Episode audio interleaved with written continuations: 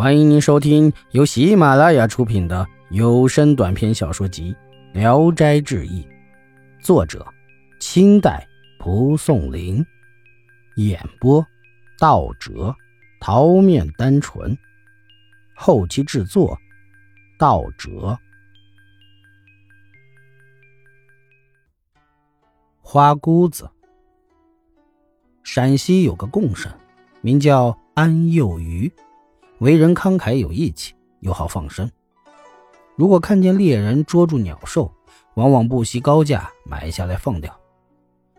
有一次，他舅父办丧事他去帮忙，回来时天已晚了。路过华山，慌忙中迷了路，在一个乱山谷里打转转，走不出来，心里啊十分的害怕。忽然瞥见一箭之地外有灯光闪烁，便快步投奔那里去。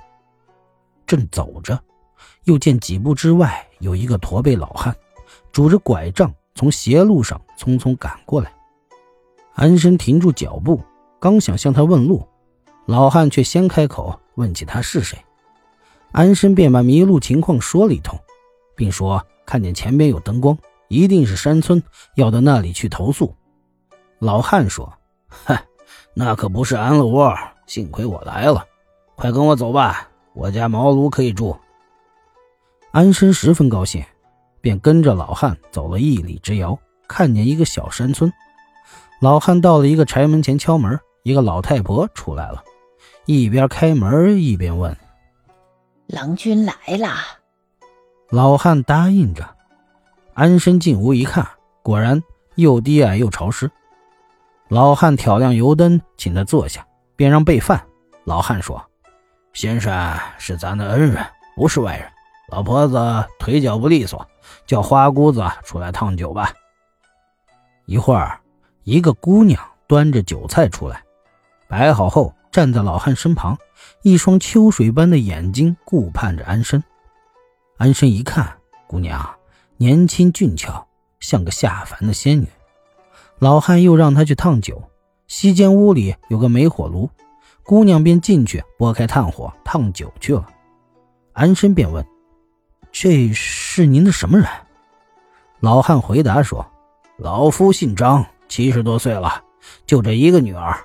庄户人家没有奴仆，因您不是外人，才敢叫妻子女儿出来，别笑话才是。”安生又问：“许了哪里的婆家？”老汉回答：“还没许人呢。”安生便不住口的夸赞她长得漂亮聪明。老汉正谦让着，忽听花姑子惊叫了一声，急忙跑过去看，原来是酒沸出了壶盖，火焰腾起。老汉一面把火扑灭，一面申诉说：“哎呀，这么大丫头了，烫沸了还不知道吗？”一回头看见炉台旁边放着一个没编完的青草心插着的紫姑绳，便又申诉。辫子这么长了，还跟小孩一样。说着，便拿过来给安生看，还说：“哎，就是贪着编这玩意儿，把酒给烫废了。您还夸奖他，岂不羞死？”安生接过来一看，那紫孤神编的有眉有眼，有袍裙，手工十分精致，禁不住啧啧称赞。别看是个玩物，可也看出慧心了。反复端详着。爱不释手，花姑子频频来斟酒，嫣然含笑，毫无羞涩之态。安生注视着她，十分的动情。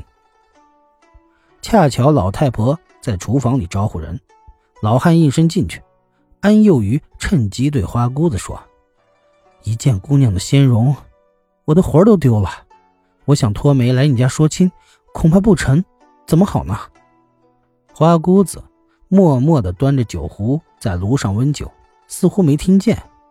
又问了几次，都不应声。安生就向西屋里凑近了，花姑子急忙站起来躲避，厉声说：“狂生闯进来想干什么？”安生长跪在地上哀求，花姑子夺门要走。安生突然起身，紧紧地搂住了她。花姑子尖叫一声，嗓音都颤了。老汉闻声，匆匆赶来询问，安生赶紧松开手，退出来，一脸的羞愧，十分的害怕。花姑子却从容的对父亲说：“酒又废了，要不是安郎过来，酒壶就烧化了。”安生一听，才放下心，很感谢他，更加的神魂颠倒，忘了是怎样来的了。于是装醉离开酒席，花姑子也就去了。老汉给他铺好被褥，也关门离开。安生这下睡不着了，天不明就起身告别回家，立即就托一位好友前来做媒说亲。等到黄昏，好友回来了，竟然连村子都没找着。安生不信，又让仆人备马，亲自寻路去找。到了华山一看，竟是高山绝壁，果然不见那个村庄。又到处去打听，山民都说很少听说有姓张的人家，这才无精打采的回家来。安幼鱼从此昼思夜想，饭吃不下，是觉也睡不着，不久便患了昏冒症，卧床不起了。